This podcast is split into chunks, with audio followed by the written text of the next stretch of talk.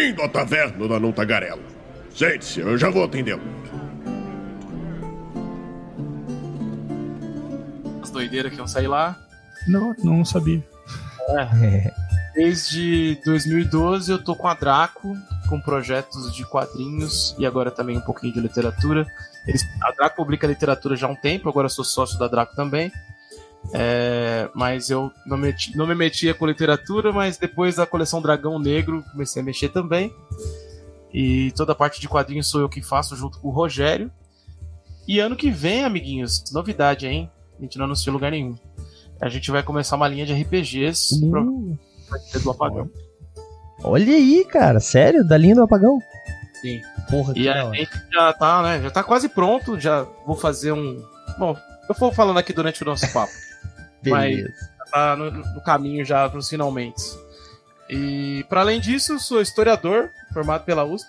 É talvez a coisa mais bizarra do meu currículo. Jogo tarô. Sou um tarólogo daqueles que eu manjo mesmo, viu? Não é papo furado, não. E Interessante, Minha- cara. me amarro aí em tudo que tá relacionado a terror, ficção científica esquisita, música. Então, curto bastante muitos assuntos diferentes e sou doente por RPG. Se vocês mostrar minhas coleções aqui, vocês vão me xingar. Tem muito GURPS aí, fala a verdade. Pô, nem tenho tanto. O que eu mais tenho é World of Darkness, cara. Nossa, Olha tenho Aí sim. a dar com pau. Show de bola, show de bola. É... Raulzito também tá aqui com a gente, né? Mas tu não precisa ficar apresentando pra galera, né? Todo mundo já sabe, só manda o teu olá de, de praxe. Olá. De praxe, é isso aí. É, é, só dizer, eu não sabia que tu tirava tarô, cara. Eu tô com meu baralho aqui do lado. Mas, mas eu só uso ele pra jogar RPG, eu não leio tarô de verdade. Eu só uso pra jogar RPG. Aí é só o Marcelinha. Mas. Exatamente. Isso aí, o Raulzito é o tarólogo fake.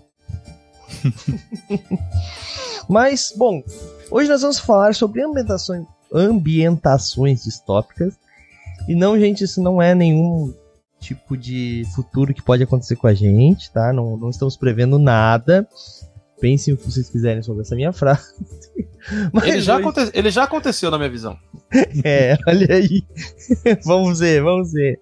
Mas hoje nós vamos falar sobre como você pode utilizar esse tipo de ambientação no seu cenário, né? Porque por mais que existam vários cenários é, prontos, que inclusive muitos são de ambientações distópicas, muitos são ambientações distópicas, né? Você também pode criar o seu, né? Todo RPG ele permite esse tipo de coisa, né? Tanto o mundo das trevas até cara, qualquer RPG, até o D&D são vários cenários, basicamente. né? O D&D é um sistema meio fechado, mas ele tem vários cenários, etc. Você pode criar o seu. E se você não sabia disso, que eu acho que realmente a gente precisa falar um pouco disso, né, Raul? A gente nunca falou sobre criação de cenários, eu acho, né? Será que não? Bom, se a gente falou, vocês comentem aí. Mas é sempre uma possibilidade, né? O Rafael, como ele comentou, né? Ele criou a série Apagão, que é uma ambientação distópica, né? E, cara, é, eu particularmente sempre gostei de criar cenários. Só que o meu maior problema, e era o motivo de eu criar os cenários, é exatamente que não existem problemas em mundos de fantasia. Os problemas são sempre um inimigo que é mal e o, né, e um que era bom. Hoje em dia as coisas mudaram um pouco, né? Eu acredito que os sistemas evoluíram juntamente com a, a própria sociedade em si. E tinha um cenário que eu não criava, a gente criava só a nossa cidade, que ele é, ele vinha pronto, ele vem pronto até hoje, e que esse sim ele tinha problemas, que é o mundo das trevas. E eu acho que diferente do mundo das trevas, poucos cenários ali que eram difundidos no Brasil realmente tinham esses problemas, né? Porque o que era mais difundido era fantasia, etc. Então a gente não tinha tanto. Hoje em dia, como eu disse, isso mudou bastante. Temos bastante coisa aí, é, principalmente depois que vieram cyberpunks, né? Como Shadow, Shadowrun, etc. Que daí o despirocou total, né? daí a gente tem muitos problemas. Mas eu vou começar então perguntando aí pro, pro Rafael. Aquela pergunta que a gente sempre faz que vem quando vem um autor aqui, né, Raul? Tá, série Apagão, veio do RPG sim ou não? Sim ou claro? Tô brincando. É, tem uma parte que veio com certeza. Acho que a divisão de gangues, apesar de muita gente achar que é do Warriors, é do Vampira Máscara, total. total. É, Mas acho que é, é, só já que você perguntou, falar um pouquinho do que se trata Apagão, né? É, boa. Apagão é, é uma HQ, né? Uma série de quadrinhos. Na verdade, é uma série transmídia, porque tem. Vai sair o RPG, mas já tem card game, tem trilha sonora, tem um, um podcast gamificado, tem uma, um universo de, de possibilidades. O Apagão é sobre um blackout que rola na cidade de São Paulo. Três meses sem eletricidade, tudo vira um caos, né? A cidade que mais sofreria com crise de abstinência elétrica. E o centro da cidade passa a ser dividido ali por gangues que controlam ali o centro e disputam recursos e territórios na porrada. É isso. E cada gangue representa um ponto de vista diferente da, do espectro político brasileiro. E estamos falando do conceitualmente falando, não do ponto de vista partidário. Com certeza. Mas, e aí? Veio? Veio? Veio? O que mais veio? Conta pra nós aí. Acho que foi isso, cara. Acho que Porque... foi mais a parte do, do, do, vampiro mesmo, a questão da divisão dos clãs com os grupos, etc. Isso, e tô usando bastante isso para fazer as construções dos das gangues no pro, pro RPG que a gente vai fazer. Mas para contar a história mesmo, as principais influências foram um apagão que aconteceu em 2009 de verdade, que eu vivi, uh, o Batman Terra de Ninguém, não sei se vocês já leram isso. Isso aí mexeu pra caramba comigo quando era moleque. E um bom tanto de Streets of Rage, cara. Só mistura mais ou menos essa daí, das referências, né? E fora as vivências pessoais. Claro, claro. Não, muito legal, muito legal. Mas, cara, é, a gente sabe que quando a gente vai criar alguma coisa, né, sempre tem essas, essas referências, mas muita coisa também vem de estudo, né, cara? É, tu falou até que tu é historiador, né? Imagino que isso também tenha te ajudado na tua na criação do cenário, porque querendo ou não, saber, é, saber pesquisar é importante para o escritor, principalmente, na verdade, para todo mundo saber pesquisar é importante para não sair é, lançando fake news, principalmente, entre outras coisas, e acreditando em fake news. Né? Então, aprendam a estudar, gente, é importante para a vida. Mas, para quem está escrevendo, principalmente, desenvolvendo um cenário, desenvolvendo um universo, isso é muito importante. Né? E quando a gente fala de distopia, antes de qualquer coisa, acho que a gente tem que entender o que, que seria essa distopia. Porque eh, a gente não explicou ainda né, o que, que seria essa distopia, porque eu imagino que isso é um senso comum. Né? Distopia é, é quando ele foge do, do, do. Como é que eu posso descrever isso de uma forma simples? É, é quando a sociedade não funciona como ela funciona hoje, como ela funciona normalmente pra gente no nosso mundo atual. Posso estar errado também, me corrija, Raul, Rafael, se eu tiver errado. Mas é mais ou menos isso. Oi, Raul, desculpa. Eu ia perguntar se eu, eu posso começar dizendo o que, que é distopia de acordo com o meu conhecimento, depois o, o Rafael aí, que deve Vai ser lá. mais especialista da, da visão dele, né? Mas é, a distopia, na verdade, ela é, de certa forma, um exagero dos medos da sociedade, né? É então, é, o exemplo que para mim é mais forte é, é o, o, famoso gênero cyberpunk, né? Que ele é, na verdade, uma exacerbação dos medos da capitalização desenfreada do, do mundo dos anos 80, né? Sim, então é, os caras, tipo, exageraram, os autores, né, do, que deram origem ao gênero, exageraram essa ideia, né, de... E chegaram nos, nos anos 20, né, do, é, tipo, a gente tá vivendo. E acertaram, né? Tipo, o mundo dominado por mega corporações, que a vida das pessoas não vale nada, né? Que é só o, o, a grana que importa e esse tipo de coisa, assim. Então. Não, nada a ver com o que a gente tá vivendo hoje em dia, não sei o que vocês estão falando. De jeito nenhum. Uhum. Olha, na, na visão que eu tenho, a para entender um pouco a distopia, tem que entender um pouco a utopia, né? A utopia era uma sociedade que as pessoas imaginavam que fosse perfeito, né? Então sempre havia essa busca pela utopia, né? Desde, eu não sei se existe antes, não me lembro agora, mas desde a República de Platão, que aí seria aquela sociedade que funcionaria perfeitamente para um cara como Sócrates, que era um pro, pro Platão o exemplo de ser humano a ser seguido, viver com dignidade, ele, um universo que ele vivesse bem. Então a distopia é a imaginação, um mundo imaginário, né, uma sociedade imaginária em que tudo deu errado, né? A gente vive sobre uma, opre uma opressão de alguma forma, né? Seja é, um estado opressor ou meios extremos de opressão, uma raça que oprime a outra, tem várias formas de fazer isso e que cria condições de vida insuportáveis para as pessoas comuns. Né? Então, quando a gente fala de cyberpunk, que é provavelmente o gênero mais famoso distópico, né? É, acho importante muito mais. Por exemplo, um defeito do jogo lá, do jogo de videogame, o 2077, é justamente ele tá muito focado na questão estética, né? E pouco na questão, é, vamos chamar ideológica, ou vamos chamar de estrutural, sei lá. O conceito, né? Tá fugindo do conceito original do Cyberpunk, que é alta, quali alta tecnologia, baixa qualidade de vida. Então, quando começa o jogo e de repente a polícia te ajuda, aquilo não faz o menor sentido. Sim. Não faz o menor sentido. Se você não coloca um motivo, um motivo para aquilo acontecer, o cara pagou alguém para pagou a polícia de alguma forma corrupta e tal, porque é uma das, das. Não porque a polícia é corrupta, mas dentro de um universo distópico, a polícia é uma das formas de opressão que normalmente é comum numa história desse tipo. É, então, é, acho que é assim que a gente consegue entender mais ou menos. Mas aí nos exemplos tem vários, né? O Cyberpunk é uma delas, que é a mais clara, mas você tem, por exemplo, Paranoia, que é um, um RPG muito, muito importante para mim, que mostra uma sociedade próxima das distopias imaginadas pelo George Orwell e pelo. É, como é que é o nome do rapaz? Do. Ai, ai, ai, fugiu o nome. do Admirável Mundo Novo, como é que é o nome dele? Ah, era Huxley, não era? Aldous Huxley. É, do, do Orwell, do Huxley, de, da própria Atwood e de outros autores, né? Que estão ali imaginando, né, como seria um mundo super opressor e como é que as pessoas iam lidar com isso. Então, normalmente é a sociedade versus a pessoa, né, no caso. Mas Paranoia é um jogo muito maluco, porque você joga com uma, uma pessoa que tem vários clones, alguns ali, quando ele morre ele é substituído e a memória é, é passada, mas todo mundo é meio. É, uma peça dentro de uma máquina enorme que não faz o menor sentido. É uma grande estrutura burocrática meio kafkaniana e tal. É, é um jogo muito interessante.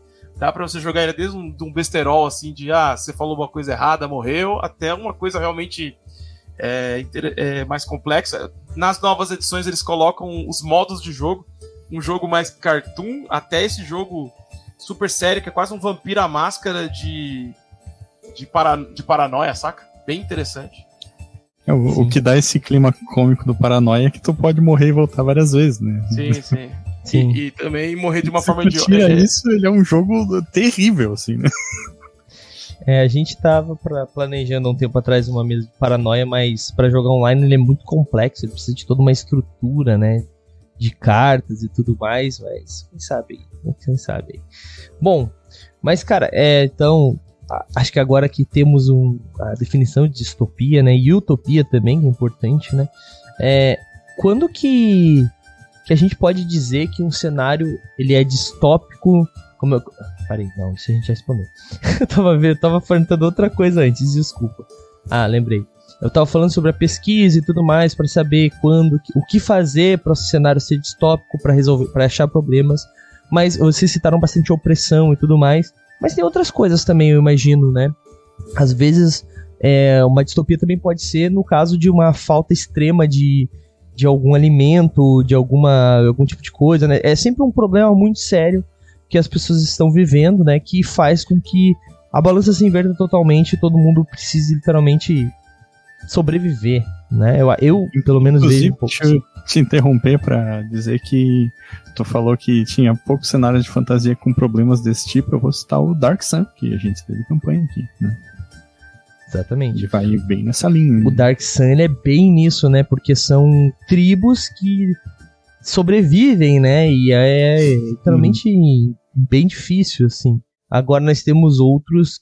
Normalmente, quando tem alta magia, né, a gente tá mais para uma utopia e menos para uma distopia. Eu, pelo menos eu vejo assim, com exceção do Shadowrun, que conseguiu ter magia pra caramba e muitos problemas, por causa que daí transformou as megacorporações em coisas de dragões, e daí, bom, isso virou um outro problema lá que tem que estudar toda a história de Shadowrun, que eu aconselho porque vale muito a pena, mas sou um pouco é, suspeito para falar.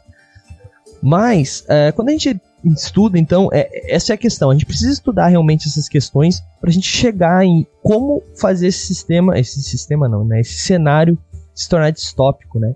Porque como a gente falou, a gente deu vários exemplos aqui, e também distopia não é simplesmente assim, ah, é, sei lá, a minha tribo está sendo atacada por orcs, a não ser que a tua tribo esteja escravizada por orcs ou escravizada por humanos e você é um orc, pô, você é um orc, você joga com orcs que estão sendo escravizados por humanos ia ser um da hora, hein, essa vou anotar Brincadeira. mas, mas, cara, então, tipo assim, tem que ser uma coisa realmente que é, não seja uma coisa cotidiana ou que esteja acontecendo agora.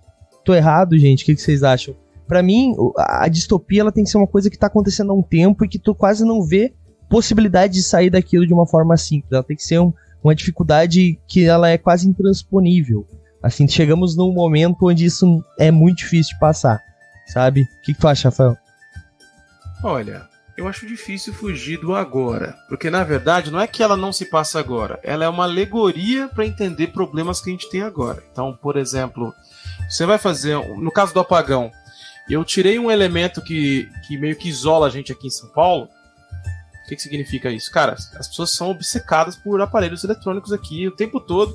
Tudo que a gente faz é regido por eletricidade. Se eu tiro, as pessoas são obrigadas a conversar, elas são obrigadas a se reunir para organizar as coisas. E se verem e perceberem o próximo e tal, não tem atalho para nada. Então, de certa forma, eu tô tirando um recurso é, mundo nosso. Pego o nosso mundo, tiro uma coisa. É, é, uma, é uma ficção científica, por incrível que pareça, né? É, uhum. eu tô lidando com a, a parte de, de, ciência mesmo, né? Não tem, não tem fantasia nem nada. Então eu tiro a eletricidade e tento imaginar como seria esse mundo sem essa eletricidade. Então ele tem esse exercício fictício da imaginação, mas eu acho importante sempre trabalhar questões atuais. É, é eu, acho que assim, eu acho que me expressei mal. Quis dizer, tipo, não é uma situação que aconteceu, por exemplo, faltou luz hoje. Isso não vai gerar uma distopia. Agora, três meses sem luz, entendeu? É, é isso que eu quero, é isso que eu quis dizer, mas continua que tu, o que tu tava falando ali. É, mas é porque eu acho que, que que você levantou é interessante, porque quando você tá querendo construir uma aventura, às vezes eu vejo, por exemplo, galera quer jogar qualquer dos cenários cyberpunks, e às vezes fica mais focado naquela coisa do cromado e não sei o que, e pouco, por exemplo, eu tava jogando numa mesa do é, Dungeon Masterclass, não sei se vocês conhecem ele, o, o Wagner, né? E. Não tô ligado. É, ele faz umas lives na Twitch e a gente tava jogando online. E eu tinha feito um personagem de uma ambientação que era Cyberpunk 2077, mais Brasil, assim. A gente tinha que matar um certo ditador. E o personagem era o famigerado Julinho Chernobyl, um cara que fazia entrega. É, usando drones. Basicamente eu peguei um. Eu imaginei como seria um cara que faz entregas hoje, dos entregadores, e pus lá no futuro. E com isso, eu tenho um monte de coisas que eu posso usar dessas, dessas pessoas que eu conheço aqui, que são entregadores e tal, para fazer um personagem de um universo que não existe. Mas traz uma, uma substância, entendeu? De, do cara, por exemplo, ele ser, de uma, ele ser de uma origem periférica. É, é legal essas coisas, porque na hora que você tá jogando, o cara que não tem essa origem, já tem uma discussão entre nós, sabe? Então você cria mecânicas. Passa a ser um jogo que você ajuda todo mundo a entender um pouco melhor o mundo que vive através do mundo absurdo, né?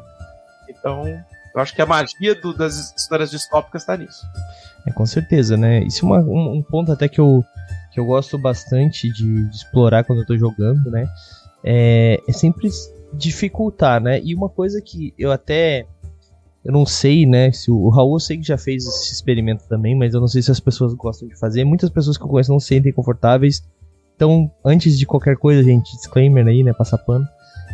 Jogue RPG para se divertir, tá? Eu que sou chato e às vezes boto dificuldades. Mas, é, botar uma situação que eu não. que não é a minha situação, sabe? Eu, eu é, jogar com um personagem, sei lá, que é trans, ou então alguém que tem alguns problemas psicológicos gravíssimos, né, psiquiátricos mesmo, alguma coisa assim. Por quê? Porque, primeira coisa, quando eu vou jogar RPG com um personagem que ele é complexo nesse nível, eu vou estudar sobre aquele caso. Eu vou estudar sobre aquilo para mim poder interpretar um personagem daquele estilo. Então eu vou estudar a persona, né? Vou criar essa persona e vou é, trabalhar em cima dela.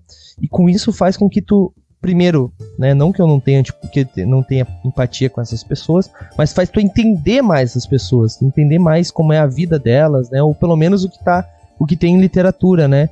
É, às vezes até mesmo conversar com é, pessoas que vivem nessa situação, né? Nessa situação tô falando porque é abrangente, tá, gente?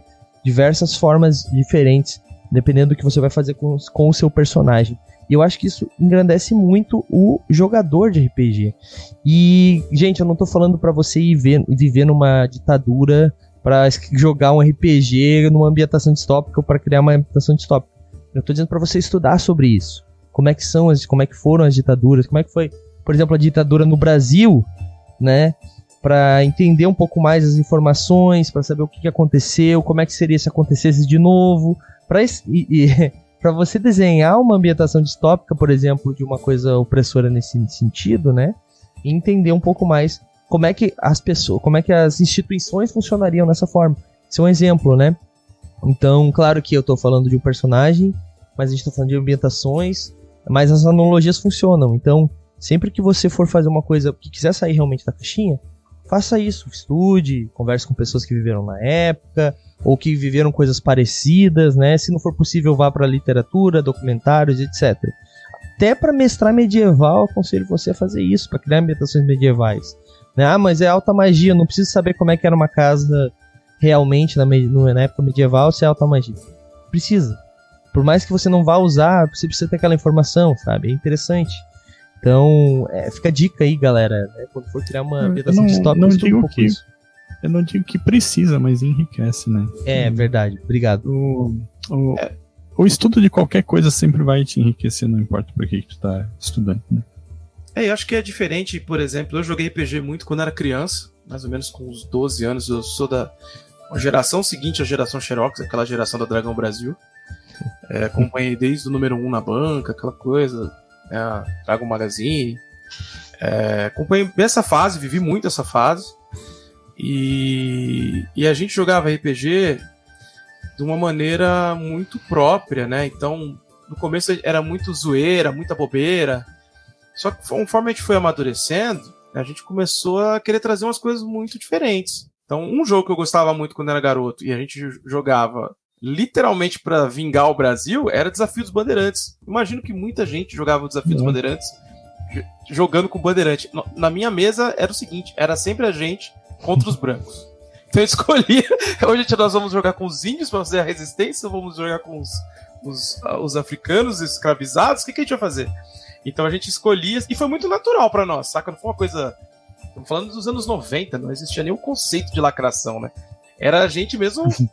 tinha raiva daqueles caras, né? Conhecia a história, te aprendia na escola, né?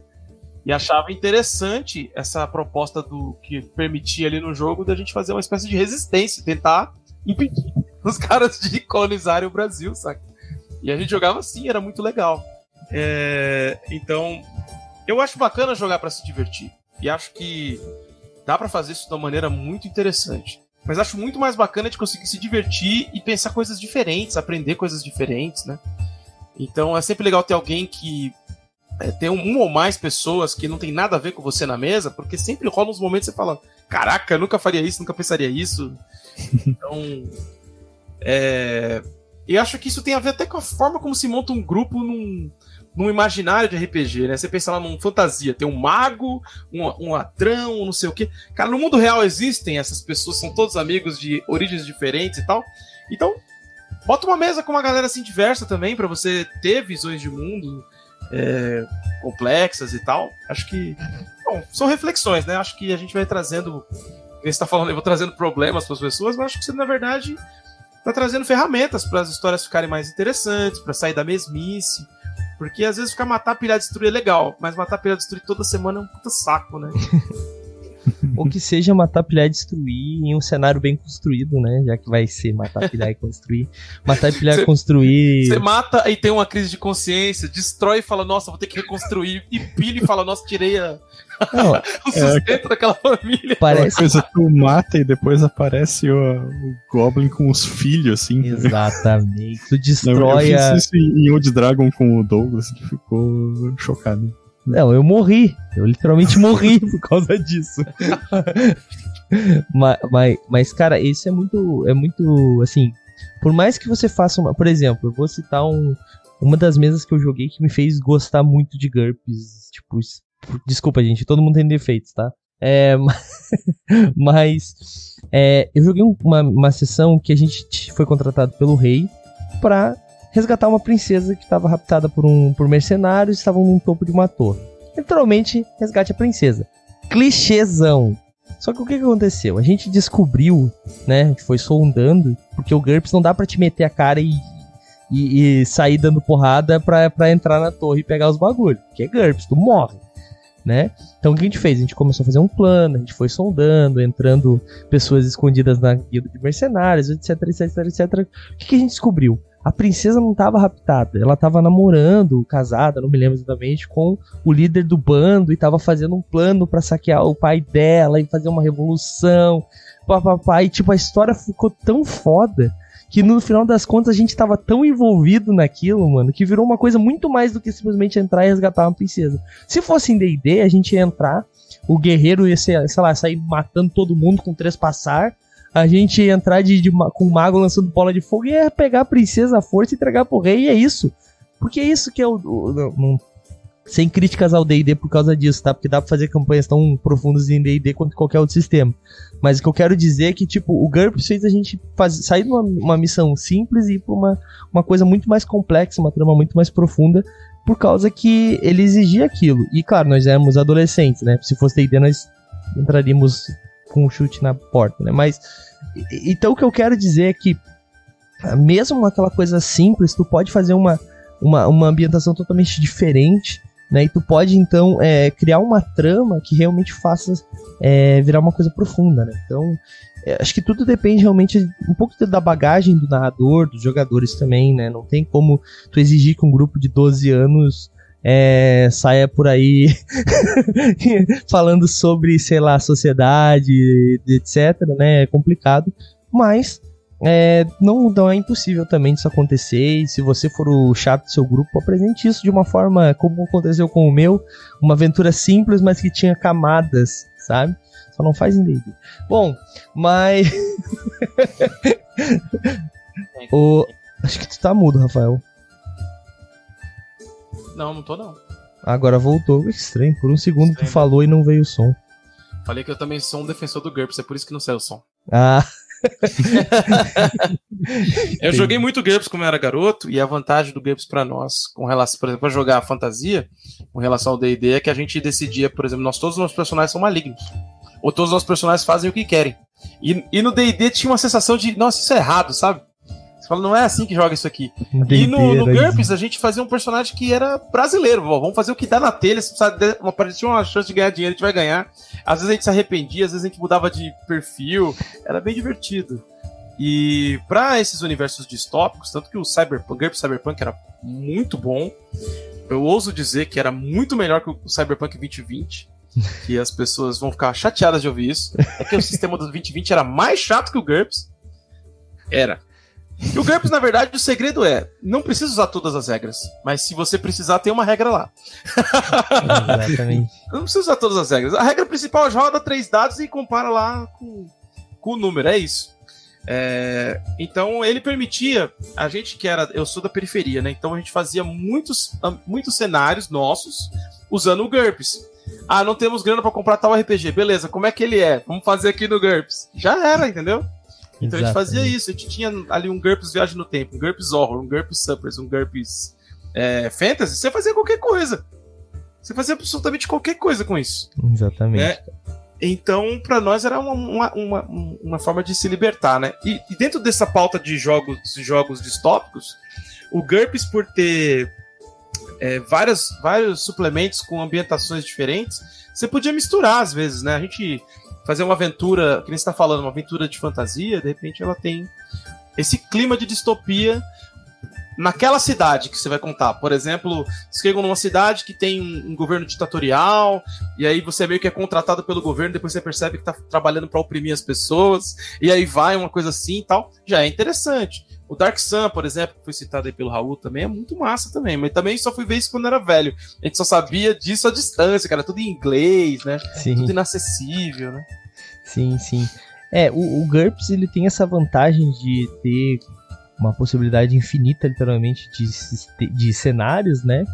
Cara, é, eu, o mais engraçado é que todo mundo que, que fala de Cyberpunk fala que em GURPS era melhor, né? Tudo bem. Mas, é, cara... hoje, hoje eu prefiro Savage Worlds. É... Acho que é um, é um cenário, é um sistema melhor para jogar, inclusive Cyberpunk. É. é mas é, talvez seja meu gosto, mas. Não, eu tô, eu tô na mesma, a gente tá junto aí com isso. Inclusive, eu acho que é o. É o como é que se fala? Sucessor, né? Sucessor do GURPS, exatamente, cara. Porque é a mesma pegada, né? É um cenário genérico, é um sistema genérico que serve para vários cenários e ele compra o cenário, cria o cenário, etc. Bom, mas é, e o próprio Savage Worlds, né, aproveitando, tem alguns cenários distópicos, né, cara? Aquele do. Eu, eu não joguei ainda, e aí, inclusive, já aproveitar e fazer um jabá aqui. A Retropunk tá com uma Black Friday aí com vários livros uh, de suplementos de Savage Worlds a R$19,90. E um deles é esse, se não me engano, depois eu vou dar uma olhada lá, que é o que aconteceu o Ragnarok, é depois do Ragnarok, eu esqueci o nome, é cara. É muito bom esse daí, inclusive é uma das referências que eu tô usando para fazer o a gente vai fazer um suplemento para Savage Worlds do Apagão, né? Junto com o RPG, eu pretendo lançar um suplemento, só falta mesmo fechar alguns detalhes com o pessoal da Retropunk. É, e esse, é, esse e o Broken Earth, nossa, são dois, as duas referências que eu tô usando.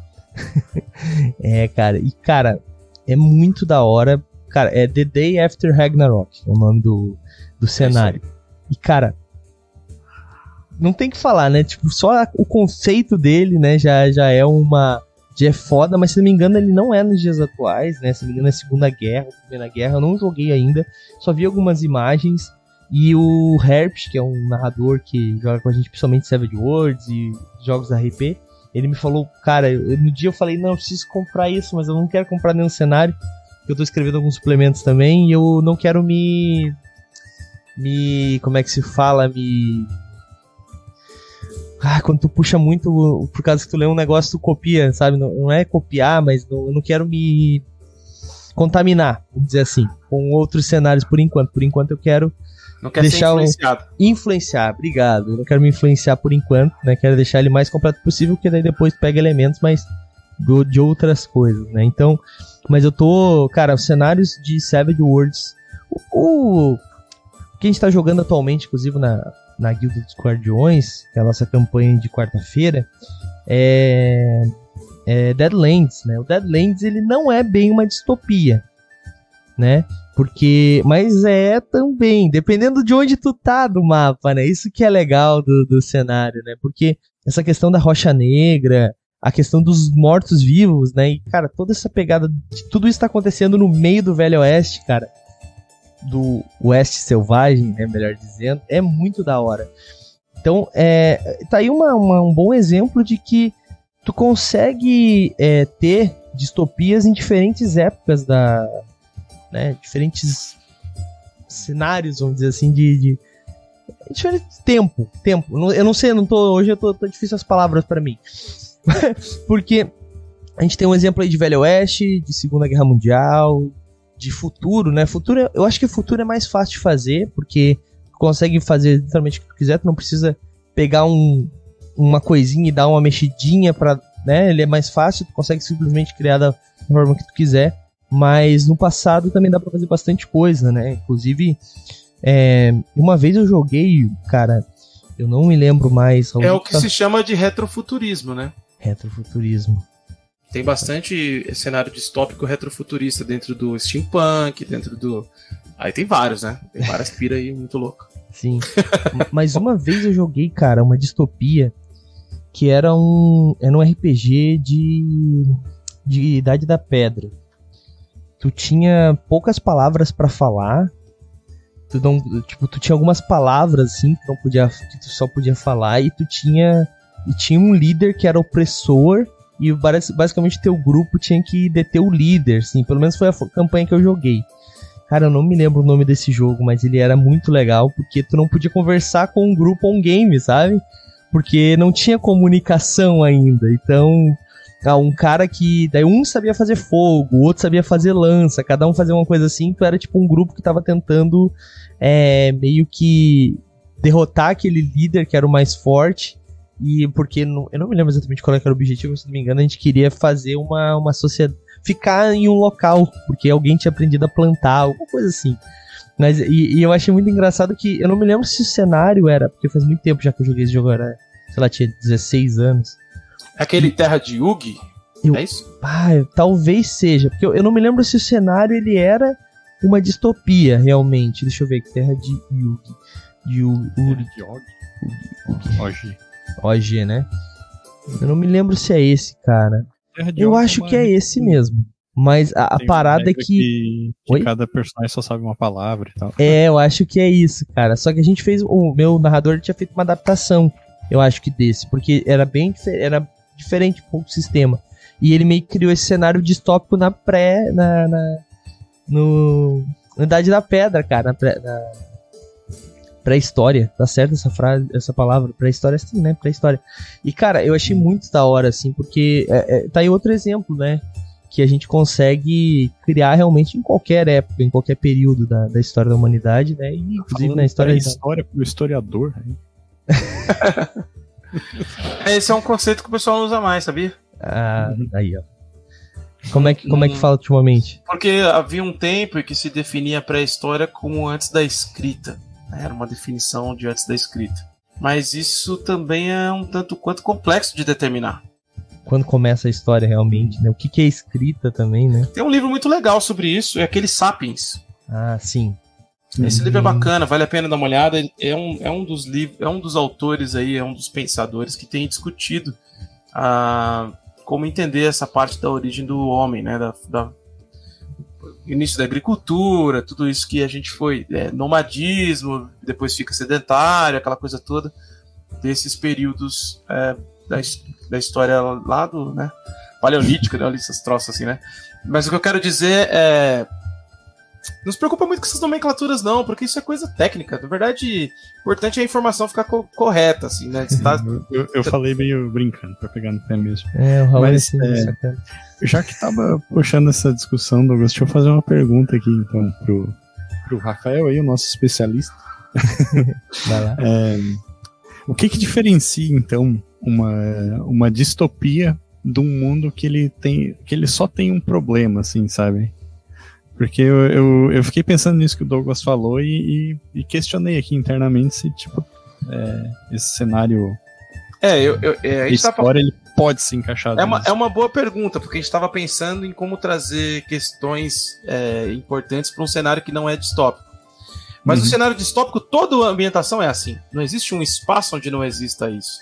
Talvez só o espaço onde está uma casta superior se torna um, uma espécie de. de. Como fala? De Eldorado, saca? Tanto que uhum. isso é uhum. bem comum em, em, em, narrativas distópicas, em Cyberpunk tem vários, em, em, cinema, em quadrinhos, sempre tem aquele, ah, cidade do alto, a cidade baixa. Não tem umas coisas assim em ambientação uhum. distópica? Sim. É, até porque tem para oprimir, alguém tem que estar tá oprimindo, né? E normalmente esse opressor oprime para que ele tenha vantagens. É, fica ficando muito claro assim, né? Sendo bem, uhum. Bem teórico político, né? Mas essencialmente numa ambientação distópica não tem muito para onde você fugir. Se você fugiu, meio que acabou o jogo. Certo? Você encontrou um caminho para fugir e talvez que não seja exatamente como você espera, aquele outro lado, né? É, isso é bem comum. Então, você pode trazer uma situação típica de distopia para uma, uma, uma. A gente está falando uma mesa de outro assunto, né, de outro tema, mas acho que quando você está jogando uma, um RPG distópico ou trabalhando numa ambientação desse tipo, é, se você tirar aqueles personagens de uma situação de opressão e de, de resistência, de sobrevivência, acabou o jogo. Você chegou no fim do jogo. Vamos dizer assim. É, é como, como o Robert Kirkman falava: se eu explicar o que, o que são os zumbis da minha história, significa que eu já tô terminando a minha história. Né? é, ou que ela já acabou. Entenderam? Porque ela não é sobre aquilo. Então, a distopia não é sobre aqueles personagens encontrarem o caminho mais tranquilo e tal. É justamente sobre viver naquele mundo horrível, né? E entender, lidar com as, com as questões e tal. Um, Não sei se vocês já ouviram falar que. Agora não lembro qual dos dois, se foi o Gibson ou o Sterling. Eu sei que um dos dois veio para o Brasil, foi para o Rio de Janeiro e para São Paulo e falou: olha, essas duas cidades são o troço mais próximo do que a gente imaginou de Cyberpunk. Você já tinha ouvido falar disso? Não. Os caras que inventaram ali um negócio, né? Que estão ali no. Como chamar? Estavam na.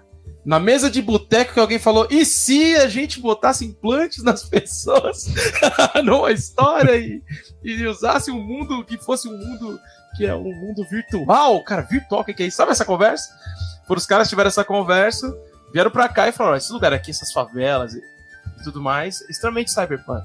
Eu dei uma entrevista um tempo atrás, acho que foi para algum jornal, não me lembro qual, e o cara tava perguntando, né? Ah, é, se o Cyberpunk era hoje e tal. E eu falei, eu acho que sim.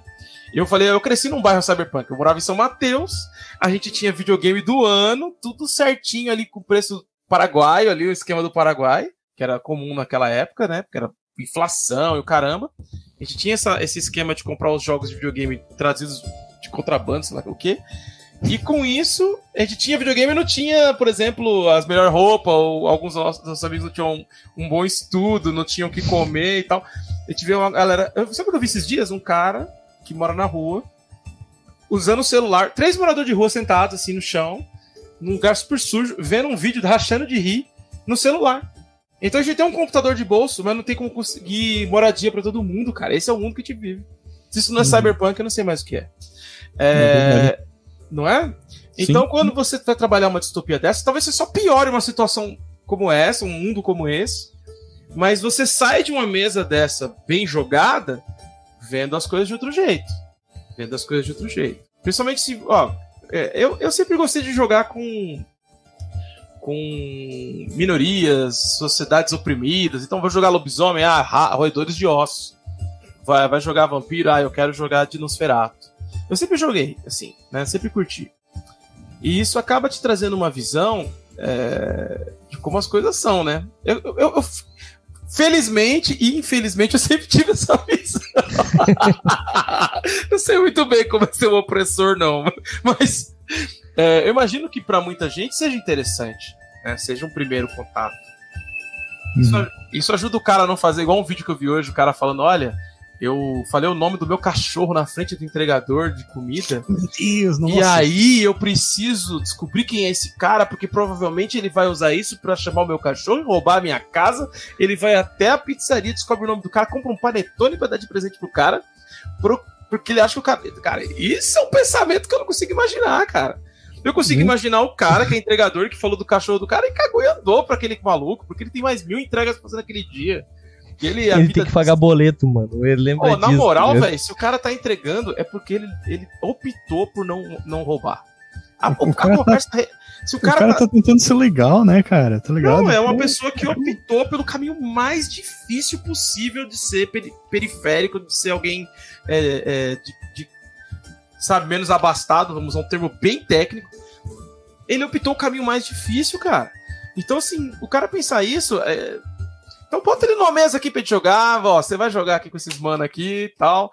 A gente vai construir um, uma mesa assim. E, e, e, e para mim, fazer quadrinho sempre foi escrever sobre isso, galera. Por exemplo, no ditadura. Meu primeiro quadrinho, Ditadura no Ar, sobre ditadura brasileira.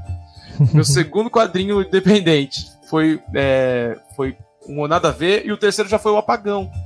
Que já, já tava pensando também nas coisas sobre olha só como, a gente, como brinca no apagão. O, o objetivo da, do, do, negócio todo é fazer discussão sobre o que, que é melhor para a gente seguir como futuro né, na sociedade é, se tudo desse errado. Então tem um grupo que, quer, que pensa, não, e se a gente gerisse igual gere uma comunidade da quebrada? Ah, o outro não, e se a gente usasse todos os valores das tradições e das culturas das ruas? E o outro, ah, e se a gente fosse opressor e totalitário como as, o fascismo ou qualquer outro grupo assim. E tem um outro grupo que vai falar, olha, a gente tem um Deus aqui único, indiscutível e é assim, assim, assado. Então são vários valores e várias formas de ver a sociedade sendo usados para contar um gibi da porrada. Entendeu? Sim. Então, é meio que isso que a gente tem que fazer quando tá jogando também, eu acho, sabe? Você tem ali umas discussões muito pesadas no meio de um negócio, ah, não, mas eu dou um tiro no cara, joga dado, aquela coisa toda, né? Tem esse lado, mas ao mesmo tempo tem que ter consequência, tem que ter um, um negócio, um, um, um valores que você tem que discutir, pensar e falar: caraca, velho, eu tô optando por. Ah, que eu tava jogando com o Wagner, a gente entregou um cara da, pra Arasaka que basicamente a gente ferrou com a vida do cara. A escolha era: olha, você tá sabendo que os caras estão com a filha e com a esposa do cara, você vai entregar ele, você vai resgatar. O que você vai fazer? E a gente teve que entregar, cara. E aí ficou esse clima no final da aventura que era pra gente estar mó feliz com aquele clima de. Escolha moral. É, aconteceu uma situação recentemente, a gente jogou uma one shot de rastro de Cthulhu e o meu personagem, ele era um era antes da Segunda Guerra Mundial, é, um pouco antes da Segunda Guerra Mundial, se não me engano, e a gente tava na Alemanha e todos eles, os outros personagens, os três eram alemão. Alemães é bom, né? Alemãos. Eram Alemanos, germânicos. Eram alemãos. Eram germânicos. E, cara, é, o meu personagem ele tava lá para ser um espião para ver, porque ele já tinha passado por coisas do oculto e ele sabia que tinha alguma coisa na, na casa que a gente ia ir, tinha que fazer o um inventário da casa, e eu tava meio como fotógrafo, e ele tava e, como um espião e ele ia lá para ver, porque tinha alguma coisa sobrenatural lá que ele precisava destruir. E não podia deixar nada sair da casa. E o personagem do Raulzito era um ladrão, né, Raulzito? O personagem era um uhum. ladrão que era da máfia e queria roubar algumas coisas. O outro era um escritor que foi lá para estudar sobre o paranormal, para dar mais velocidade nos seus livros. E o terceiro era um. Ele queria a posse da casa, alguma coisa assim, ele era um herdeiro. E daí no final, depois de várias coisas aconteceram, o meu personagem puxou a pistola e falou assim: Ah tá, agora tira tudo que vocês têm do bolso aí, porque eu não quero que vocês levem nada dessa casa, não posso deixar, né? E daí começou, lógico, eu, eu entrei no, no nível de opressor máximo, eu tava com uma pistola, americano, no, independente do país que ele tá, como é que ele se sente, né? Superior. Então, começou a xingar os caras. Americano com uma arma, cara. Tipo... Exatamente. Então, casa, né? eu precisei ser aquele escrotão, assim, com todo mundo. E, e eu acho engraçado que sempre que eu preciso jogar com personagem. Porque assim, a gente não escolheu os personagens, né? A gente é, jogou com personagens que foram não designados, mas cada um meio que escolheu um conceito. Eu era investigador, e daí foi dado, né, para cada um dos seus. Então, o, e daí. O fez as fichas pra fez gente. Fez as fichas, exato. Daí eu meio que fiquei naquela, tipo tive que ser escroto com os meus amigos que estavam ali há cinco minutos atrás rindo. E a gente se sente mal, mas a gente se entra, entra nesse. Eu tive que entrar nesse papel assim, e daí acabou que eu dei um tiro num, dei um tiro no outro, porque os caras começaram a reagir, né? O ladrão falou assim: putz, o cara descobriu que eu roubei, vou meter bala nele. Daí ele me deu um tiro, eu dei tiro nele, ficou aquele tiroteio. E eu, eu acho engraçado que assim. É, a gente tendo que, que tá nesse papel e, e, cara, é difícil assim tu tu entrar assim nessa mentalidade, né? E claro que eu tô falando de um outro lado, né? De um lado horrível, mas é, quando a gente tá no, no, no, papel daquela galera que tava em defesa ali, eu não joguei, né? Por exemplo, o Stamato ou até mesmo o Altíssimo, que estavam rendidos, porque o personagem do Raul tinha arma, mas os outros dois não tinham, uhum. sabe? Então, deve ter sido uma, é uma situação horrível, né, cara? E tipo, como reagir? Porque assim, todos os quatro eram jogadores experientes que não iam simplesmente sair correndo, qualquer coisa do tipo, por causa que tem valor a vida do personagem, né? Tem amor à vida do personagem, por mais que seja uma one shot, né? Todo mundo queria acabar sobrevivendo e tal. E eu achei muito da hora, cara. E é uma situação dessas, né? Uma situação que tu fica, às vezes, por, por causa de uma coisa que o teu personagem tem, tu tem que ir contra algo que tu não. Já, fazer uma coisa que jamais faria, sabe? E porque tu tá vivendo nesse mundo fudido, sabe? E, cara, é muito louco. E esse período de pré-Segunda Guerra Mundial era muito louco, imagino, né, cara? Então. Eu tive uma experiência foi o contrário. Eu era o único personagem negro jogando a mesa de Cthulhu. Os caras, todo mundo tirando aquela onda ali, né? É uma firmeza. Matei todos os personagens do jogo. Mas então foi Matei todos os personagens, então. tranquilaço. Não cheguei nem perto do que era a criatura Lovecraftiana, só decidi que ia matar todos os brancos. Passei todo mundo, cara. foi muito gostoso. Foi tipo, caraca, venci pela porta alternativa, saca? Sim. Não tem criatura Lovecraftiana se ninguém sabe ler essas porcarias e destrói essa merda. Queimamos aquelas porcarias. Acabou, acabou o culto. acabou. Escuta, essa, escuta aí, esse troço é coisa de branco. Pá! muito bom, muito bom. Foi muito divertido, porque a lógica era o contrário do Lovecraft, né? Ele Sim. era um cara racista e ele via em qualquer tipo de cultura, mesmo linguagem, linguagem é uma coisa que ele usa muito no trabalho dele para para expor o horror, né, da xenofobia dele. E aí eu usei contra, uhum. né, inverti e isso é legal, né? Isso tem sido uma revisitação do Lovecraft interessante. Tem bastante autor fazendo isso. Country, aquela é, livro que virou série traz isso também, né? É, a série é mais bacana que o livro, sim. Tem uhum. também o. Caraca, como é que é o nome? A Balada de Tom. É um, é um livro que faz um outro ponto de vista de uma história Lovecraftiana que tem alguns que tem tom racista. Aí ele mostra o ponto de vista dos negros. É bem interessante. Agora eu não consigo lembrar o nome. Deixa eu, deixa eu ver aqui. Dá um minutinho. Balada de Tom.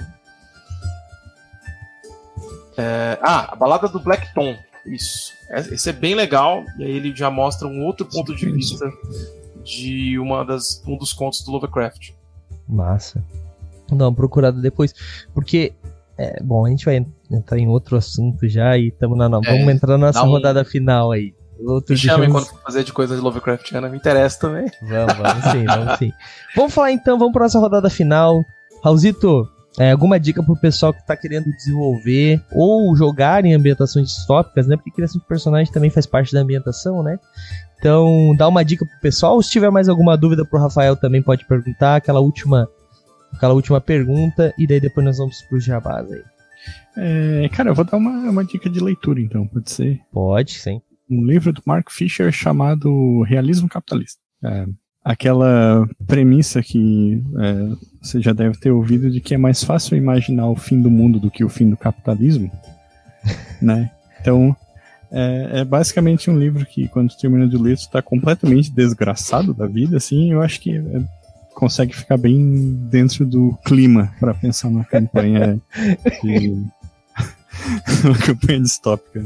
Entendi. É, eu tô com esse livro aqui, comprei também. Todas essas coisas bad vibe que faz a gente pensar, nossa, por que, que eu continuo aqui nesse mundo? Eu costumo comprar, né? Mexe com, mexe com o meu coração. Show de bola. Então fica a dica do Raulzito aí, galera. Como eu falei. Eu, eu, eu queria comentar uma coisa que.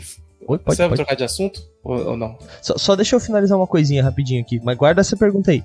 É, gente, como eu, como eu falei, né? Essa questão da leitura é muito importante leiam, estudem para criar tanto personagens mais profundos quanto cenários mais ricos. Ah, Douglas, é como o Raul falou, não é obrigado. Não, não é, mas você quer ter uma mesa legal, quer ter uma mesa engajada, faça isso. Rafael, pode fazer a tua pergunta aí. É, eu ia, eu ia trazer uma, uma, uma, reflexão aqui, que aquela pergunta para mim mesmo, mas que eu acho que eu queria saber como vocês lidam com isso. Eu me interesso muito quando vou fazer alguma distopia, ou alguma ambientação desse pós-apocalíptica, coisa do tipo, em trazer para o Brasil. Eu também. Por que eu tô falando isso? A gente tem uma a gente não é que a gente tem uma carência, eu acho que as pessoas acabam esquecendo é, de fazer coisas aqui e é nesse ambiente que, que eu acho que tem mais informações. Uma vez me chamaram só para só pra vocês terem uma noção, me chamaram para fazer um texto sobre a história do cinema de ficção científica brasileiro. E eu simplesmente falei: não, pode deixar comigo, firmeza. E esqueci, fui fazer outras coisas. Quando chegou perto do final do prazo, era pra uma amostra de cinema. falei, ah, não, vou sentar aqui e vou escrever dois palitos. Aí eu comecei a escrever e falei, ok, o que, que tem de cinema de ficção científica brasileiro? Eu não lembrava de quase nada. Aí eu passei 24 horas, eu vi, eu vi acho que algo em torno de 8, 6, 8 9 filmes sem parar, e lendo uhum. e escrevendo e tal, e não sei o quê. E, e terminei com um texto sobre por que, que a ficção científica é proibida aqui no Brasil. E isso tem a ver com a formação do Brasil. Porque por muito tempo a gente não pôde ter é, desenvolvimento é, acadêmico científico aqui, não tinha universidades, a gente não teve indústria aqui por muito tempo, enquanto já tinha no resto do mundo aqui, ainda foi, foram segurando e tal. Então, de certa forma, é mais fácil pensar uma história fantástica, uma história de terror aqui no Brasil do que uma história de, de ficção científica. E aí eu fui, fui, pesquisando e saquei que tipo de histórias de ficção científica foram feitas aqui. Literalmente são distopia, cyberpunk, viagem no tempo e tem mais uma. Ai, ai, ai. Mas as principais são essas três. Viagem no tempo é sempre pra corrigir a história do Brasil. Sério, muito louco, né? Distopia é sempre algum aspecto nosso piorado, então tem distopia é, de religiões é, fanáticos religiosos, tem distopias das mais variadas, opressões, caras. Na ditadura tem um filme muito bom que se chama. É um filme feito. É a primeira ficção científica feita na Bahia. Como é que é o nome? É Abrigo Nuclear. Galera, vocês nunca ouviram falar disso? Eu também não tinha ouvido falar. Uhum. E é um baita filme. Você fala, eu não acredito que tem aqui um THX brasileiro, tá ligado? É aquele nível de, de, de piração. Caraca. Muito, e toda, toda a indumentária e a, e a ambientação é feita com material reciclado. Muito da hora. E é antigão, é anos 80 e tal. Nunca tinha ouvido falar. Mas Até mais você... recente tem o 3%, né? Que virou série Netflix. Recomendo, inclusive, o 3% do YouTube, que é bem mais legal. Sim, é, desculpa a interrupção aí, continua. Não, ótima interrupção. é... E aí, cara, tô só trazendo assim, quero saber se vocês pensam isso também. Depois eu comento o que eu costumo fazer. Então, Mas eu, eu percebi falar. que a gente não conhece, a gente não se preocupa, hum. a gente não entende. Assim, é, é, é até uma, uma, uma coisa que quem for escutar os, o, quem for escutar os nossos episódios antigos ou ver várias. Eu sempre critico isso. A gente tem pouquíssimas coisas que passam no Brasil, né? Tanto que é uma. Sempre que eu tenho a possibilidade, eu faço alguma coisa no Brasil. Né? Um exemplo, a gente jogou Terra Devastada, a gente tem uma série de Terra Devastada que é né, do nosso querido John Bogeia, né? E, Amigão, cara, eu... eu conheci ele do. Não, se eu falar onde eu conheci ele, vou quebrar das regras do. do, do... do deixa quieto. Deixa quieto. Basicamente, estava comemorando alguma coisa na Paulista muito feliz, aí eu conheci ele pessoalmente pela primeira vez. É... Nós trabalhamos num quadrinho, num, num RPG, o Abismo Infinito tem uma HQ minha. Porra, Abismo Infinito é tua HQ? Aquela HQ é minha com o Dalton. Caraca, Olha que só, da hora. não sabia. A gente teve um one shot de Abismo Infinito aqui. Sim, né, inclusive tá completa Sim. lá na rede de vídeos. Começa com termina com Tube. Terminei recentemente a edição. Tá lá. Cara, pô, Abismo é um puta jogo também. Mas, mas voltando aqui rapidinho, só pra gente não passar muito do nosso horário. Mas, cara, é, eu. É, quando eu joguei Terra Devastada, eu sou de Florianópolis. Eu não sou de Florianópolis, mas eu moro em Florianópolis, então pensei, cara, eu vou criar é, Apocalipse começou, Apocalipse Zumbi começou e tá onde? Em Florianópolis. Peguei jogadores daqui, né? E por quê? Porque a gente conhece a cidade, mano. É muito mais fácil tu conhecer os locais, tu descrever os locais com coisas reais. Então, foi isso que eu fiz. A série tá quase completa no, na mesma rede que eu falei. Começa com o termina com tudo. Em breve, a gente tá. Esse spoiler aí, a gente gravou, a gente tá marcando. Marcou semana que vem de gravar o episódio final porque foi a primeira vez que a gente começou, a gente não fazia ao vivo, então a gente fazia gravado ainda, faz muito tempo. Mas eu também tô desenvolvendo algumas coisas. Um, eu vou falar, foda Eu tô desenvolvendo um, um suplemento para para é, Savage que é sobre um apocalipse, né? O, o que, que acontece depois do apocalipse, né? Então, o apocalipse aconteceu, as pessoas passaram por diversas coisas para sobreviver mas agora o mundo voltou, começou a caminhar de novo. Como é que, como é que seria essa sociedade, sabe? Então RPG é meio sobre isso, sobre aquelas microcomunidades que estão se formando e lutando pelos poucos poucas é, coisas do mundo passado que existem e tudo mais. E eu tô ambientando isso no Brasil, cara, porque é aquilo que eu digo, assim, é, é, o que a gente conhece, tá no nosso dia a dia. Eu vou na rua, consigo fazer um mapa, tá ligado? Do, das coisas que tinham ali naquela época e tal. Então é, é, é, basicamente isso. Sempre que eu, eu procuro fazer coisas no Brasil. A nossa série também de Vampiro à Máscara, né? A galera joga Vampiro à Máscara muito no. Até porque tem mais suplemento lá para fora. Lá de fora traduzido pro Brasil do que suplemento do Brasil. Mas a gente tem uma série de Vampiro quinta edição. Que o Raulzito fez no Brasil também, né, Raulzito? É, é uma, é uma cidade fictícia, uhum. mas se passa no Brasil, né? Uhum. É uma cidade fictícia que é baseada em inspirada, digamos assim, em Itajaí, Santa Catarina, né? Mas é uma. É, Porto de Santana, o nome da cidade, que daí eu. É, já respondendo a pergunta, assim, né? Eu, eu acho um pouco difícil pensar. Tanto que vocês estão é... falando de terror, que eu falei é, que é fácil. exatamente. Mas, mas é, é, justamente, eu, eu acho, às vezes, mais fácil pensar em alguma coisa lá fora do que aqui no Brasil, justamente por, por causa desse distanciamento, assim, sabe? Eu, acreditar que tem liberdade para botar outros elementos que ninguém conhece mesmo, assim, tá ligado? Mas é, eu, eu, essa eu trouxe aqui no Brasil, mas para me deixar um pouco mais confortável, eu preferi pensar numa cidade fictícia, sabe? Então, que tivesse as características que eu queria.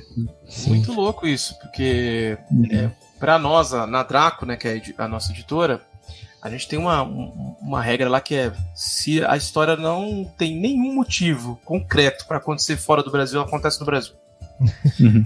Então, assim, se você não está citando um lugar, um personagem, uma ambientação que seja específica de um lugar fora do Brasil, essa história tem que se passar no Brasil e você tem que se virar para fazer ela funcionar aqui. A gente fala, faz isso com todos os autores, se impõe isso. E, cara, com isso, eu descobri uma coisa. Fazer história se passa no Brasil faz você criar histórias originais. Uhum. Porque não tem muito para onde ir. Quando eu começo a falar, por exemplo, de Olho de Vidro, ó, Olho de Vidro é um cyberpunk que eu, tô, que eu fiz uma história e que vai sair um, um áudio-jogo, que é basicamente um livro-jogo versão podcast. A gente já fez o Apagão, chamar Entre o Lobo e o Cão, e o Olho de Vidro vai ter o próprio. É, o Olho de Vidro é sobre um Brasil futurista, rolam conflitos internacionais e aí o Brasil decide se dividir ao meio. Aí levanta aquele muro do Trump e as pessoas têm um ano para escolher se elas querem morar no Brasil do Norte ou no Brasil do Sul. A partir do momento que fecharam, fechou a fronteira, a, a, os países começaram a se tornar dois países, né? Começaram a se reconfigurar. O Norte é um ambiente solarpunk, então ele fornece água, comida, luz, eletricidade, é, tudo que tem relacionado à questão é, sustentável para o resto do planeta. E é riquíssimo. O Sul é um inferno urbano, é uma gigantesca São Paulo insuportável que tá toda ferrada com rolou ataque nuclear, rolou uma porrada de coisa e que todo mundo quando nasce é, recebe um implante ocular, que é o tal do olho de vidro, e esse implante ocular é um X9 que diz se você tem condições de trabalhar ou não com os aplicativos. Então você trabalha até exaustão o tempo todo. Se você, tá, uhum. se você tá com condição de trabalhar, ele já te manda para um job que tem a ver com a tua formação, que tem a ver com a tua idade e tal é esse o, o, o ambiente do olho de vidro. Como eu misturei os povos, não ficou essa coisa que às vezes a gente vê do separatismo que eu não curto. A ideia mesmo era separar esses dois conceitos de Brasil. E o personagem principal é o Bidu, que basicamente é um trambiqueiro que mora na fronteira, do lado do sul. E que ele vive de. Além de pequenos golpes, ele vive também de fazer um turismo macabro no sul, né? Traz a galera do norte e faz turismo macabro.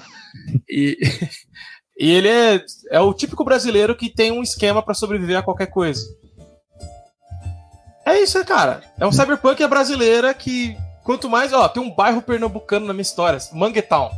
Aí, ó, da tipo, hora. Saca? Aí você começa a pensar, meu, o que, que tem nesse bairro pernambucano? Porque Pernambuco tem uma relação muito forte com o cyberpunk, por causa do movimento Mangue Pitch. Que literalmente uhum. é um movimento influenciado pelo cyberpunk.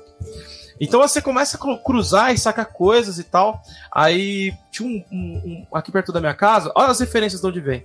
Tinha perto da minha casa um, um lugar onde. É, do lado de um, de um, metrô, de um trem, descarregamento de. de, de vou, vou, explicar melhor. É um depósito de material que recebe material do, do, de uma linha de trem. Então eles provavelmente recebem cimento, areia e tal. E quem descarregava esse material e ganhava um troquinho eram os moradores de rua que moravam na frente. É muita gente. Coisa de 50 barracas, assim. E os caras viviam literalmente daquilo, e aquela comunidade se chamava Cimento. Ó, que parada louca. Isso é real, tá, galera? Eu não tô contando do meu uhum. jogo, eu tô falando da vida real. E aí, um dia, um dia, esses caras iam ser expulsos e por algum motivo pegou fogo em todas as barracas, todo mundo perdeu tudo, morreu um cara. Caralho. E aí não existe mais o cimento. Cara, ficou, fiquei com isso no meu coração, galera. Porque é o tipo de coisa que é, eu fiquei com esse. Eu passava na frente tudo de falar, meu, olha a condição dessas pessoas e tal, tal, tal, tal. Aquela coisa. Quando eu fiz o olho de vidro, coloquei o bairro Cimento, é literalmente a fronteira. As pessoas vivem na fronteira e elas vivem de fazer esses trabalhos de descarregar, de não sei o quê. E é um, um mega favelão da fronteira. Porque eu vi isso acontecer aqui.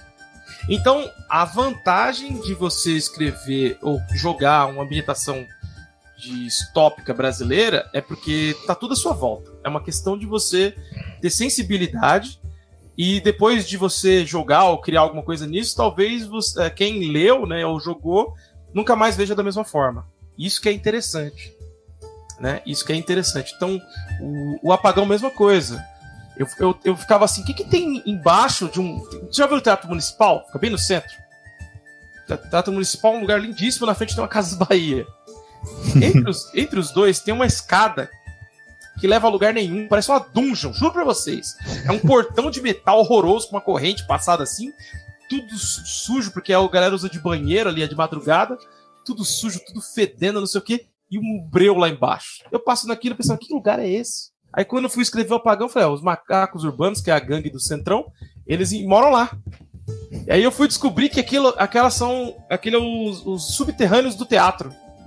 Olha só. E aí, cara, tu começa a descobrir tua própria cidade para criar uma história. Uhum. Entendeu? Era uma, eu sou um cara que passa pelos lugares e fala: o que, que é isso? Que lugar é esse? E questiono. Então você tem que ser essa pessoa se você quer criar coisas novas. Tá vendo o seu mundo e tá pensando no que dá para fazer. Então a ambientação distópica no Brasil tem muita coisa, é só sentar e fazer. Dá para fazer. Ah, eu tenho. Mas eu quero jogar os jogos que todo mundo joga. Beleza, faz no Paranoia, só faz no Brasil, como seria?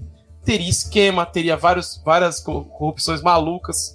É, seria um paranoia que de repente você seria promovido e na verdade outra pessoa ganha, porque, sabe? Teria vários esquemas. A burocracia, então, no Brasil é a pior, velho. É a pior. De todas. Acho que o Kafka não sabe do que tava falando. Se ele passasse uma semana aqui tentando botar a mãe dele para fazer o exame no SUS, ele ia saber o que era bom pra tosse, saca? Então, é, é, é muito louco isso. A gente tem as ferramentas para contar histórias brasileiras e às vezes eu, eu, eu, não me conformo quando eu vejo, recebo um, um, um, pitch lá da Draco e o cara me botando lá em Massachusetts. Bicho, tu não sabe nem onde é. Agora, se for Campinas, tu sabe. Se for é, Rio, Rio Branco, no Acre, tu sabe como é que é. Você vai lá viajar, você vai gastar uma passagem, você consegue descobrir um mundo de coisas. Ceará, uhum. Fortaleza. Eu fiz um Cyberpunk em Fortaleza, cara. Eu descobri um monte de coisa quando fui pra lá. Fiquei doido, sabe? Sabe aquele lugar que você fala, esse lugar é extremamente Cyberpunk? Tem um lugar chamado Praia do Futuro. Não tem como não ser Cyberpunk. Tem um outro lugar que chama. Como é que é? Dragão do Mar. E é uma escultura. É um, é um ambiente todo é, de concreto. Cara, mil ideias. Só falta você buscar elas. Uhum. Exatamente, cara, exatamente. É, sabe que, a título de curiosidade, uma vez eu e um amigo meu escrevemos uma HQ chamada Olho de Vidro. Não, não uma HQ, era um projeto para um concurso que acabou não sendo selecionado, deixou o projeto de lado. Mas pensei na coincidência.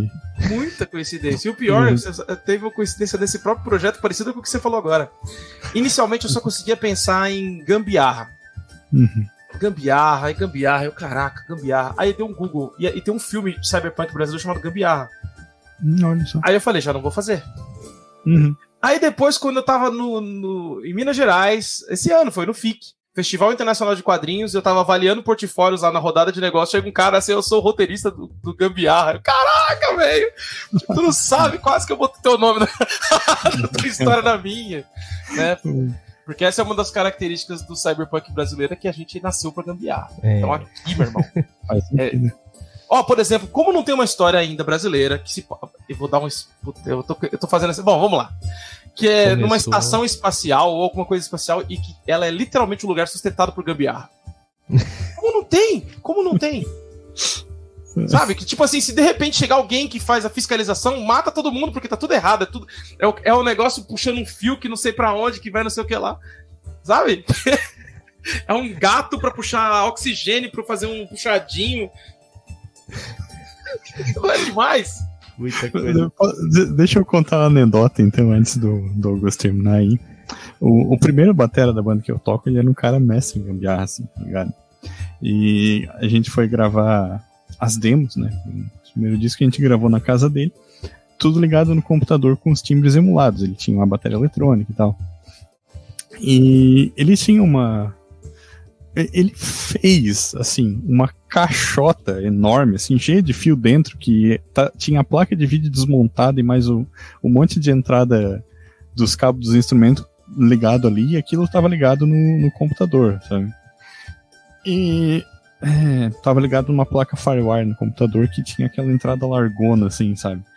Só que a, entrada de, desse negócio que ele fez era diferente. Então tinha a, a parada ali, o, o cabo, e do lado um toco de madeira, assim, enfiado no computador. pra segurar o negócio no lugar, sabe? E daí, tipo, eu, eu nem. Mano, o que, que é isso aqui, cara? Não, não, não mexe aí, cara. Esse funciona mais. É tipo, filha da puta. Como é, que, como é que o cara consegue fazer uma dessa? É. Eu fiquei imaginando isso numa estação espacial daí quando falou. é, então. Tá madeira enfiado no negócio pra segurar o cabo no lugar.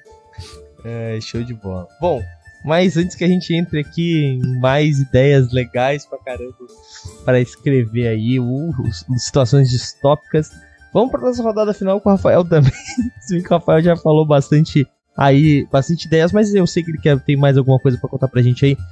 Rafael, rodada final, alguma ideia pro pessoal aí de ambientação distópica, alguma dica, alguma coisa que tu queira dar, e já aproveita depois já engata num, num jabá aí pra gente fechar com chave de ouro, onde a galera vai poder encontrar o apagão agora que o financiamento coletivo já foi um sucesso absurdo, né? 200 e poucos por cento? 270, 200 e um monte por cento, né? 276%. Foi. Então, de, antes de qualquer coisa, parabéns. Mas agora vai, Obrigado. fala é tua. Pode ficar à vontade. Olha, ambientação distópica, bom, acho que eu dei uma bem legal. Essa, é, essa própria do, da, da, estação espacial, ela pode ser um lugar insuportável. De repente teve alguém que decidiu controlar tudo e conduzir da pior maneira e mais corrupta e confusa e bagunçada possível. E é extremamente ditatorial. E aí as pessoas têm que sobreviver a essa estação espacial de, de brasileiros, né? Seria, como seria a nave? Rolou uma, uma, uma diáspora do planeta Terra e a nave brasileira, como seria essa nave, cara? Só aí já dá para fazer um monte de coisa Sim. maluca, né? E, e, pirar nisso. Mas dentro da própria ambientação do apagão, uma coisa que eu tô, por exemplo, uma coisa que eu gosto de fazer, que acho interessante que eu vou fazer agora nas próximas, é pegar alguma coisa que tenha a ver com, com o nosso país e trazer para essa ambientação. Uma que eu vou fazer é, é, Eu nem gosto de futebol, mas acho perfeito. Como é o futebol no mundo do apagão, por exemplo? Isso não vai acabar. Como é que seria? E aí, assim, é, é, essas pequenas sacadas, que eu acho que, que, que são uma dica para quem quer contar uma história distópica né, no Brasil, são interessantes. Então você pensa, pô, tô fazendo essa ambientação. Vamos imaginar aqui. É, pode até ser um, um cyberpunk, beleza? Como é que é um jogo cyberpunk no Brasil 2099? É, quando vê um, sei lá, um time jogando de uma cidade para outra, que tipo de segurança ele tem que ter? Aí tem que fazer a segurança dos caras indo pro jogo, ou de repente um cara é, sofre overdose lá de implante lá, e como é que faz? E, e sabe? Então, aí você pode contar ali a história de um jogador que ele é super honesto e ele decide jogar sem implante no pelo e joga pra caramba. Só que aí os caras fazem um plano para matar ele. Ah, cara, tem várias ideias. É desde você olhar pro seu, pro seu quintal aí, né? É, agir local e pensar, pensar global, agir local, saca? É isso. Você fala com a sua o seu bairro, de repente você tá falando pro mundo inteiro. Isso serve para sua mesa também. Pega uma coisa que só existe no seu bairro, na sua cidade, e tenta contar ela numa. trazer ela para essa ambientação distópica. Vai ficar muito interessante. E vai engajar muito seus jogadores. Porque eles conhecem isso. Eles, podem, eles mesmos vão trazer elementos para complementar, né? Que eu acho que é fundamental numa mesa contemporânea, né? Vamos dizer assim, a mesa dos tempos atuais, é que os jogadores também são parte de quem está construindo a narrativa, né? É o, que eu, é o que eu tenho achado legal nos jogos atuais, né? É, não sei se é uma postura ou se os jogos incentivam, mas eu percebi que as pessoas fazem mais isso do que antes. Que o, Acho que os jogos estão incentivando um pouco mais, chama-se narrativa compartilhada, principalmente. E, é, eu aprendi isso com o fiasco. Então, eu passei, passei, a gostar bastante disso. Acho bem legal. É, então, eu acho isso importante. Falando do apagão, bom, nós vamos estar na Comic Con, mesa C25. Se você tiver oportunidade disso, se você estiver ouvindo isso antes da Comic Con de 2022, dá para me encontrar lá na mesa C25. Mas os quadrinhos da Draco você encontra no site da Draco, editoradraco.com, e lá tem de tudo quanto é assunto relacionado a temáticas brasileiras. A gente só publica autores brasileiros. É essa a nossa a, a nossa parafilia, vamos chamar assim. Então você vai ter terror, fantasia, ficção científica, faroeste, diversos gêneros, né? É, sempre com uma proposta que mistura ser divertido e pop, mas trazendo alguma coisa para você pensar e tal. Então, do meu lado aqui como autor tem Apagão, Ditadura no Ar, Olho de Vidro. Eu tenho um monte de coisas que eu fiz e tem um, umas coletâneas legais, Periferia Cyberpunk, por exemplo, do que a gente está falando. É, muita gente compra os nossos materiais para mestrar para as histórias que a gente cria para criar uma aventura em cima, então tá lá e ano que vem a gente vai estar tá com a nossa linha de RPG começando pelo RPG do Apagão. Que eu tô fazendo junto com o Jorge Café, conhece? Oh, claro. É. Achei, achei, que ele era perfeito para fazer o apagão. A gente começou a conversar, ele fez meu curso, falei, você é o cara. Exatamente. E tô no cu, vocês também estão no cu? Ainda não, a gente ainda não tá no cu. Mas já. Eu vou liberar meu para seus ouvintes aqui. o meu é só procurar Rafael com PH Fernandes, tô lá. Também utilizo bastante o TikTok, Cripta do Fernandes. Tem bastante coisa lá. Eu, apesar, apesar de velho, eu sou jovem. Show de bola. Então, é, se quiser deixar os links ali, manda para mim que eu mando, boto tudo ali no chat pra galera. Ou se quiser mandar no chat também, fica à vontade, que é liberado. Essa, Firmeza. essa trava, vamos dizer assim. Bom, é, vou fazer um jabá aqui então rapidão, então, pra gente encerrar com chave de ouro. Depois eu libero pro Raulzito também. Galera, apagão então, vocês podem encontrar futuramente, imagino que na editora Draco, mas na Comic Con, acho que dá tempo. Você vai estar ouvindo isso aqui provavelmente indo pra Comic Con, né? Porque esse episódio deve sair nos agregadores de podcast no dia 1 de dezembro. Então a Comic Con começa dia 2 ou 3, ou dia 1. Não é mais. Bom, Spoiler. Night, nunca sei, sempre me perco. Por aí. Sei que é de quarta a domingo. É, então você vai ouvir isso, vai lá e procura a Draco lá, procura o Rafael, já pede pra assinar, beleza? Ah, e cara, fiquem de olho, né? Sempre digo isso, entre no catarse.me barra é, o da editora Draco é. Não tem o. É, não Bom, existe um link dedicado pra, pra Não seu. Deveria, não né? Mas, É, mas se você, se você procurar lá, por exemplo, Apagão, você vai encontrar as campanhas anteriores, você clica lá na Draco, que é quem fez a campanha, você consegue ver todas que já fizemos e as que estão rolando agora. A gente faz todos os Exatamente. meses. Exatamente, galera. Isso é muito importante porque daí você recebe a notificação de quando sai uma coisa nova. Então, é, peguem os autores que vocês curtem e façam isso. Muito importante, tá bom? É, deixa o link ali direto do, do perfil da Draco lá no, no Catarse, tá? Mas é, também deixei o link da editora Draco para vocês entrarem e conhecerem os livros, as obras da editora e os quadrinhos também, em breve os. Isso. ah, e só uma coisa. Se quer encontrar a editora Draco em qualquer lugar, é arroba editora Draco com C. É, estamos em todas as redes sociais. Tá? Todas. 90% delas sou eu que vou responder, algumas sou o Eric. Mas se você mandar mensagem, a gente vai responder em algum momento. Então, qualquer dúvida. Ah, desenho, escrevo. A gente tem é, espaço para você. A gente tem um curso de roteiro e um curso de literatura. Que são a forma da do pessoal entrar. Ah, eu quero escrever para Draco. Então você pode procurar lá o editoradraco.com.br curso e que você encontra lá essas- esses cursos de formação que a gente te prepara para produzir material para o Brasil. Muito legal. Então fica a dica aí, pessoal.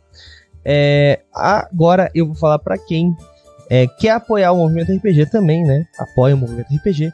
Nós temos o patronato do movimento RPG, que é uma assinatura que você faz aí e você ajuda o movimento RPG a manter os seus servidores online, a fazer toda a estrutura funcionar.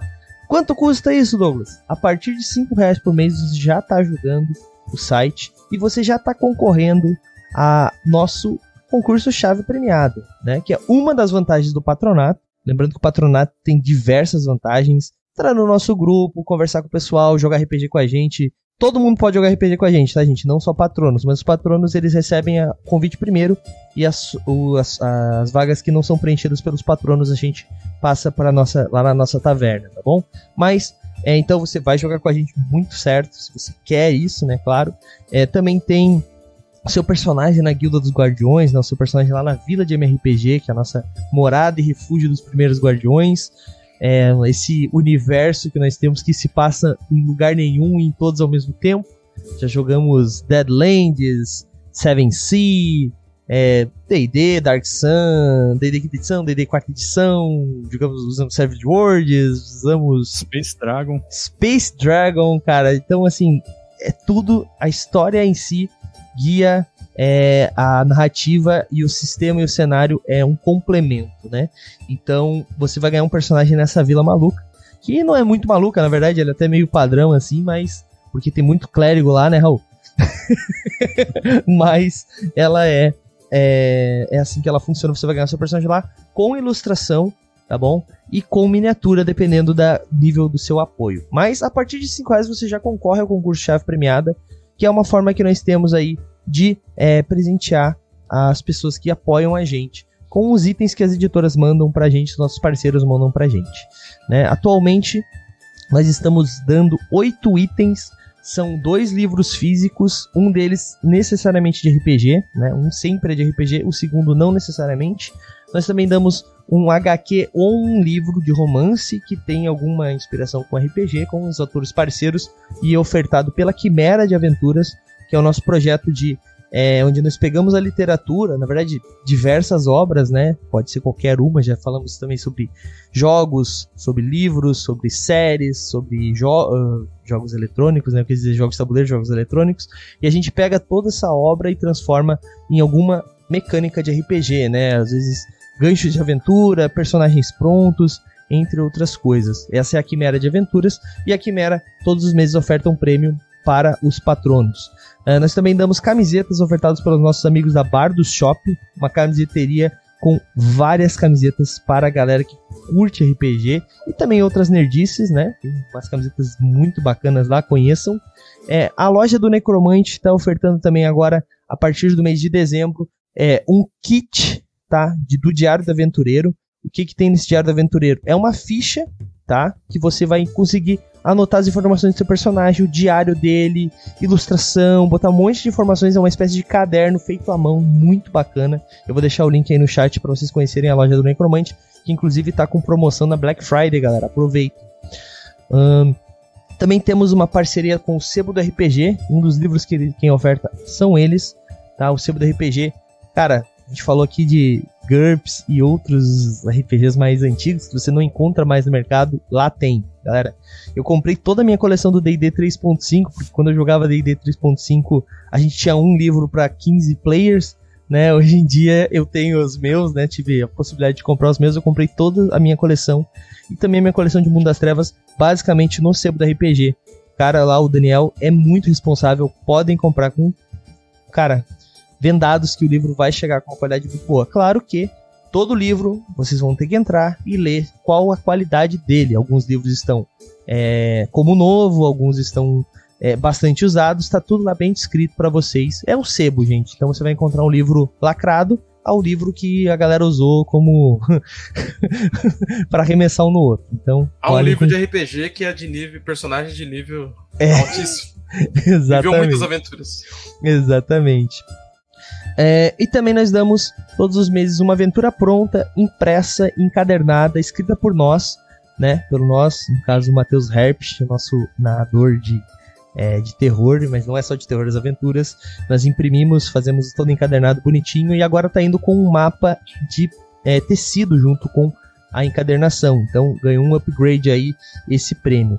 Uh, também damos um PDF ofertado normalmente por algum autor parceiro ou alguma editora e um kit de miniaturas ofertados pela Hero Maker Minis.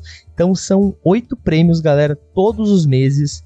Este mês passado, só para vocês terem uma ideia, começo do mês de novembro, né, no caso, nós demos The Dark Eye, Shadowrun, Batalha em Manhattan, é, uma camiseta, né, tá, tá, tá, e o livro Os Pilares de Melkart, da uh, Ana Lúcia Merege, galera. Foram oito prêmios, esses foram os prêmios que mudam, né, porque o resto é, são PDFs, aventuras, camiseta, miniaturas, esse depende do mês. Mas esse, cara, só o The Dark Eye já, já é bem mais que 5 reais. E, galera, o que eu costumo dizer sempre, não é rifa. Você não pega um valor X, entra com, com esse valor e ganha alguns números e depois naquele mês ele se perde. Não, é cumulativo. Então, quanto mais tempo você está apoiando, mais chances você vai tendo de ganhar. Então, aproveitem, entrem no patronato a partir de 5 reais por mês, ajudem o movimento RPG a gente ajuda os autores nacionais e a gente acaba todo mundo se ajudando porque você também recebe livro. Beleza, galera? É isso, falei pra caramba aí. Raulzito, quer fazer um jabá aí pra gente encerrar com chave de ouro?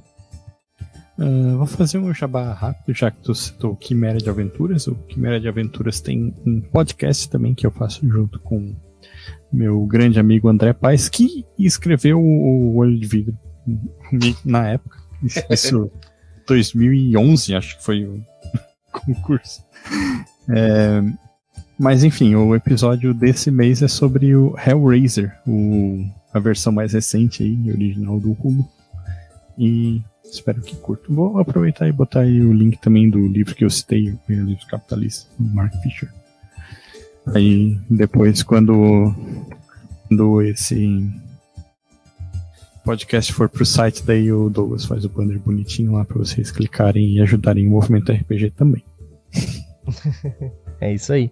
Aproveitar também, Raulzito, quer falar da Etérica aí pra gente ou quer que eu fale? Não. Sacanagem. Eu falo então. Pode gente, falar. nós temos também a nossa revista digital, a Etérica, que é uma revista de contos e RPG. Né? O que, que você vai encontrar nela? Contos de autores é, que já têm livros publicados, autores completamente independentes, pessoas que escreveram pela primeira, vez para a Etérica. Uh, e todo conto ele acompanha uma mecânica de RPG. O que, que isso significa? Parecido com o Quimera, né? É um, é um precursor do Quimera, né, Raulzito? Se parar pra pensar. Mas a ideia Parece é o quê? Por exemplo, vai ter um conto, essa próxima edição que vai sair em dezembro, do Bernardo Stamato, que é no cenário de, de é, Old Dragon 2, né?